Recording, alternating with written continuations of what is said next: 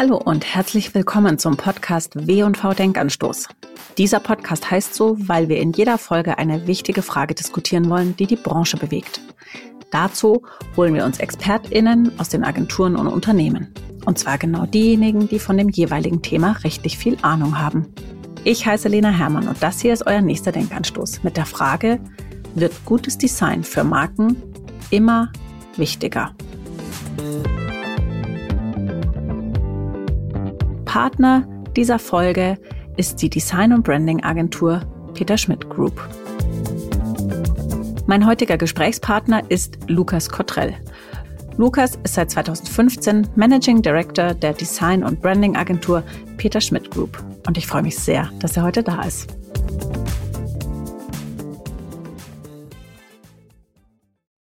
Lukas, schön, dass du heute da bist und wir über das Thema Design und die Relevanz von Design sprechen.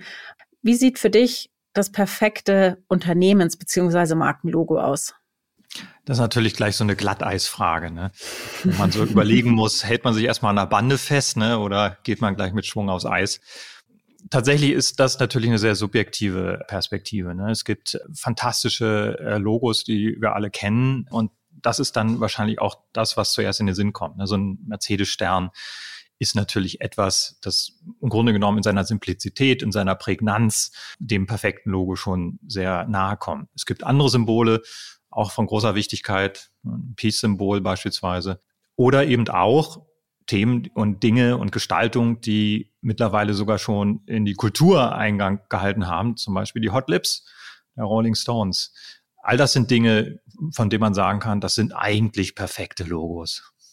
Würdest du sagen, dass gute Logos für sich alleine stehen müssen? Du hast ja jetzt gerade eben Logos genannt, die nicht noch den Namen des Unternehmens drunter brauchen, sondern jeder assoziiert sofort damit die Marke und das Unternehmen.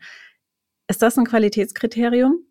Das ist ein Qualitätskriterium. So etwas wie ein Logo, eine Marke muss natürlich gleich eine Geschichte erzählen. Das heißt, es muss in irgendeiner Form Assoziationen auslösen, es muss Muster auslösen, es muss eben Geschichten, die man selbst schon im Kopf hat, entsprechend triggern. All das sind Dinge, die ein gutes Logo kann. Und deswegen muss auch ein Logo für sich alleine diese Geschichte entsprechend erzählen können. Aber die Aufgabe von Logos oder auch von Gestaltung verändert sich ja über die Zeit. Das heißt, man muss auch Marken an anderen Dingen erkennen können, nicht nur am Logo erkennen können. Man muss eine Marke natürlich auch an der Schrift erkennen können.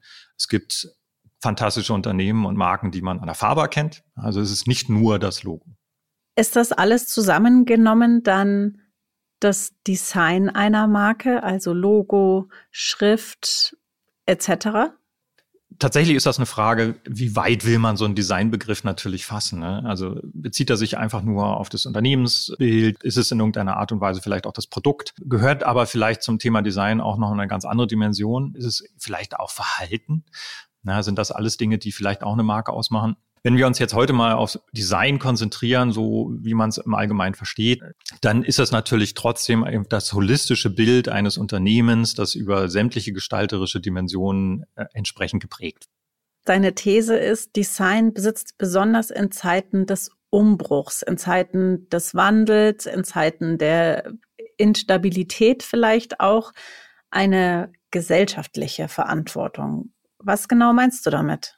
Naja, wenn man sich überlegt, in welchen Zeiten wir jetzt gerade leben, ne, ähm, das sind alles, das ist so eine Umbruchzeit, ne? das ist eine mhm. Zeit der Transformation. Wir alle sind äh, verunsichert, äh, wir alle wissen nicht genau, was so als nächstes passiert und dann haben natürlich auch Marken eben und auch das Design eine leitende Funktion.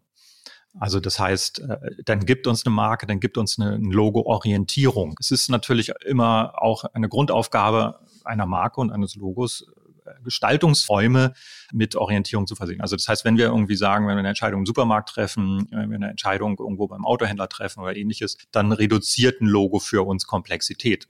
Dann reduziert ein Erscheinungsbild für uns Komplexität, weil wir eben über gute Erscheinungsbilder entsprechend es schaffen, die Dinge, die eine Marke repräsentieren, eben zu fokussieren. Und dadurch wird es leichter, eben in diesen komplexen Zeiten Entscheidungen zu treffen und Orientierung zu finden. Und deswegen hat eben gerade in solchen Transformationszeiten Gestaltung äh, einen ganz besonderen Auftrag. Jetzt ist es ja so, dass wir gerade einer relativ großen Inflation ins Auge schauen, auch einer Wirtschaftskrise.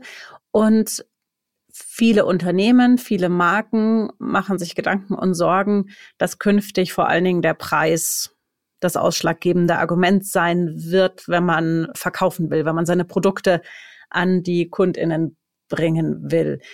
Glaubst du, dass gutes Design an dieser Stelle gegen dieses Preismarketing, gegen diese Preiskommunikation oder dieses Preisargument da was entgegenzusetzen hat? Immer. Gutes Design ist genau die Antwort auf diese Diskussion. Und gutes Design wird per se immer genau diesen Wert haben und auch immer diesen Unterschied machen. Das heißt, äh, wenn wir uns entscheiden, beispielsweise einen Mercedes zu kaufen, dann werden wir das nicht tun, weil das Auto so billig ist. Deswegen äh, macht genau gutes Design den Unterschied an dieser Stelle und eben einen enormen Wertbeitrag. Das heißt, wenn wir Preisdiskussionen führen, dann müssen wir per se eine Designdiskussion führen. Das heißt aber, dass ein starkes Design, ein starkes Logo eben ja eine, eine Preisdiskussion ersetzen kann. Ja, sie ist die Antwort eigentlich auf jede Preisdiskussion. Weil wenn man sich überlegt, was eigentlich der Auftrag von Design ist, ne, was eigentlich gutes Design äh, von sehr gutem Design oder exzellentem Design unterscheidet, dann ist es natürlich vor allem eben auch, dass es in irgendeiner Art und Weise besonders gut geeignet ist, seinen Auftrag in besonderer Form erfüllt, besonders nutzbar ist, ein Stuhl, der besonders bequem ist, ein Interface, das besonders einfach zu bedienen ist, das den Unterschied macht, warum man etwas nutzen will. Ja, das ist genau ja auch der Auftrag von Design.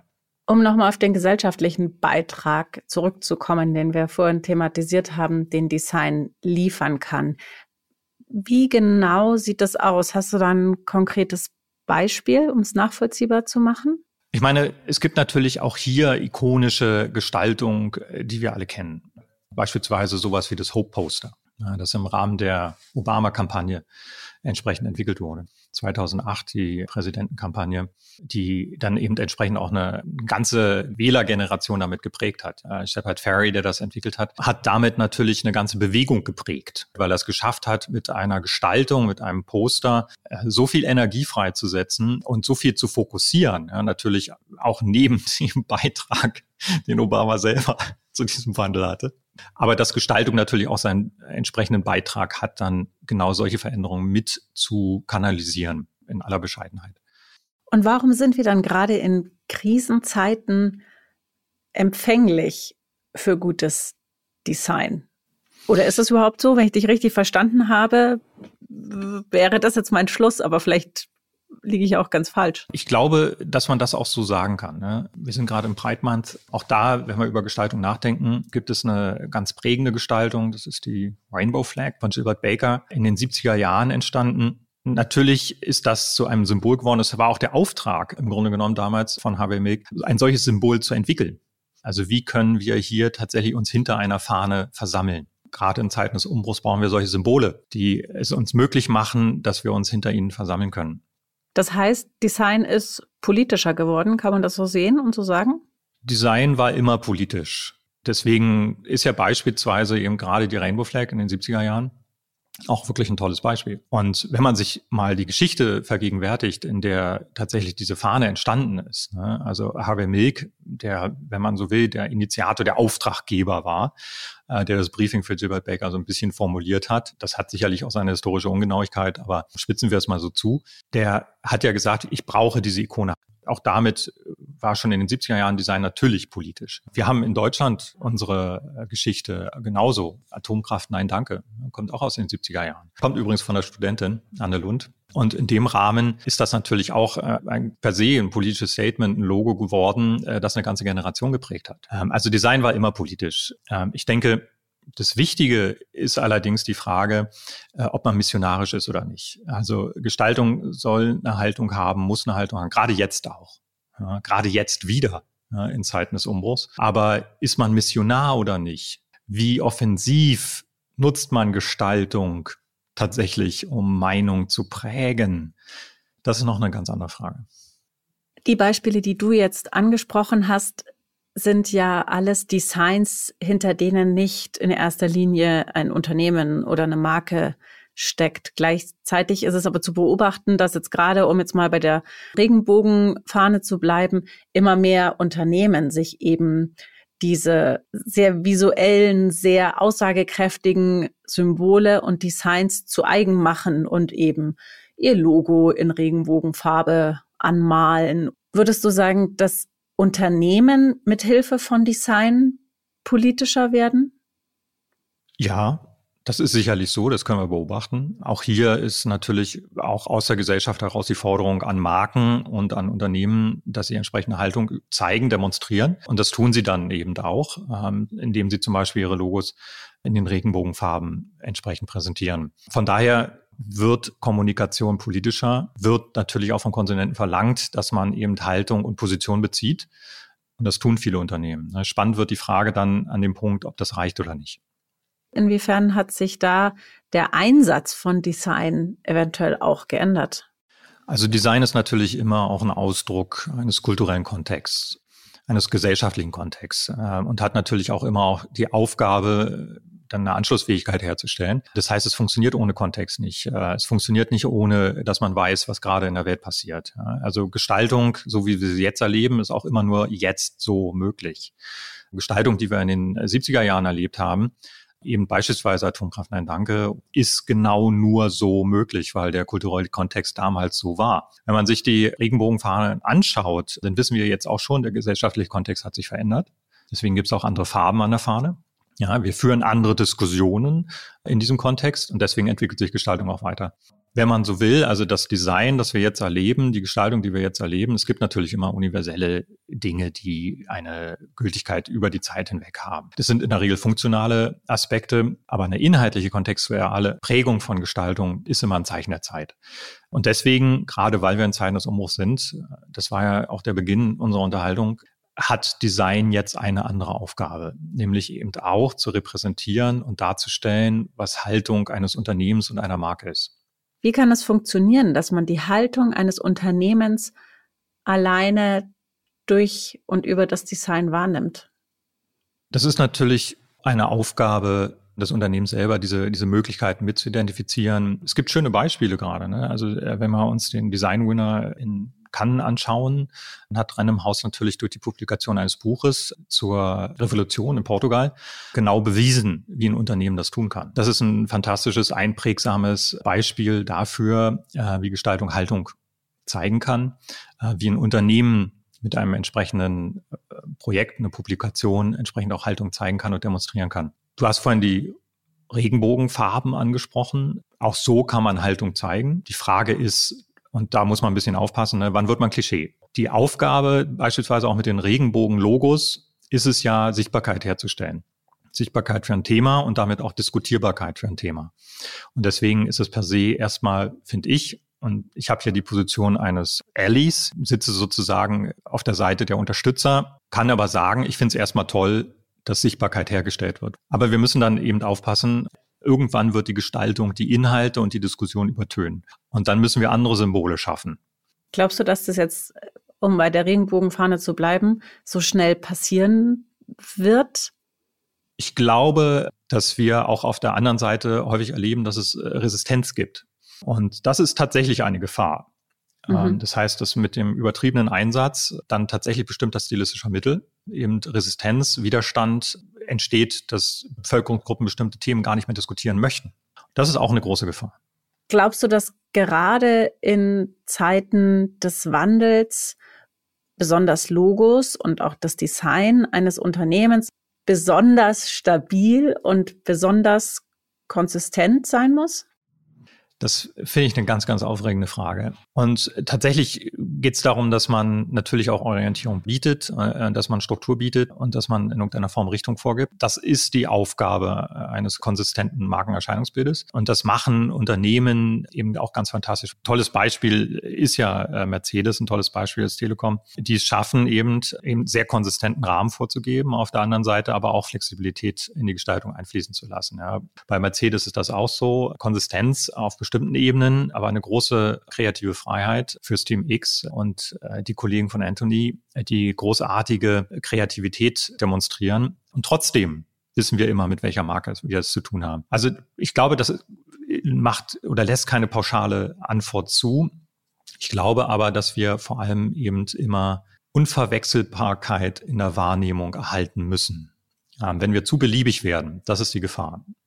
Ich würde jetzt mal die kühne These aufstellen, für die breite Masse ist es gar nicht sichtbar. Also wenn man jemanden fragt, wann Mercedes zuletzt seinen Stern angepasst hat und der oder diejenige weder Autoexpertin ist noch Designerin, wage ich fast zu bezweifeln, dass das überhaupt jemandem auffällt. Und auch das ist ja sicherlich auch von der Marke gewünscht, oder? Ja, das ist immer genau die Frage, was wirklich der strategische Auftrag ist. Ne? Es gibt Beispiele, da gibt es ganz subtile Veränderungen im Logo. Wir nehmen das dann eben nicht bewusst wahr, aber nichtsdestotrotz denken wir uns dann, ach Mensch, irgendwas ist anders, irgendwas ist frischer. Also das heißt, da ist der Konsument, da sind die Menschen natürlich viel, viel, viel aufmerksamer, als wir das vielleicht immer denken. Ja, ähm, ich glaube, dass Konsumenten das sehr wohl mitbekommen. Aber du hast natürlich recht, Veränderungen sind häufig sehr subtil und sie sollen dann eben auch subtil sein und sollen eben einen nur merklich wahrnehmbaren äh, Veränderungsimpuls signalisieren. Es gibt aber auch andere Themen und das ist dann immer die Frage, macht es Sinn, wenn wir uns zum Beispiel den Douglas Relaunch anschauen, hier wollte ein Unternehmen ganz klar das Signal der Veränderung senden. Deswegen hat man sich auch zu einer radikalen Veränderung entschieden. Aber es gibt auch andere ganz spannende Beispiele. Vielleicht erinnert sich der eine oder andere noch an Gapgate. das war damals das Gap Redesign. Das war 2010. Ganz, ganz großer Reinfall. Es wurde sozusagen mehr oder weniger über Nacht ein neues Logo eingeführt. Innerhalb einer Woche gab es den Re-Relaunch, weil es einen so großen Protest gab gegen dieses neue Logo, dass sich die Unternehmensleitung entschieden hat, es wieder zurückzunehmen. Und der Hintergrund ist, es gab einfach keinen Sinn, es gab keine Herleitung, keine Erklärung, ja, warum man jetzt diese Veränderung braucht. Man hat niemanden mitgenommen.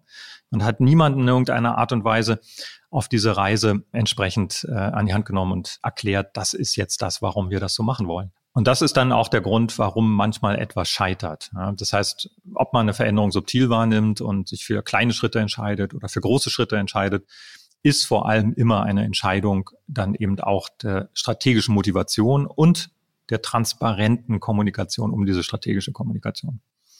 Und ein dickes Fell braucht man auch. Ich glaube, der Gegenwind ist so gut wie garantiert. Das war sicherlich bei Douglas ähnlich, oder?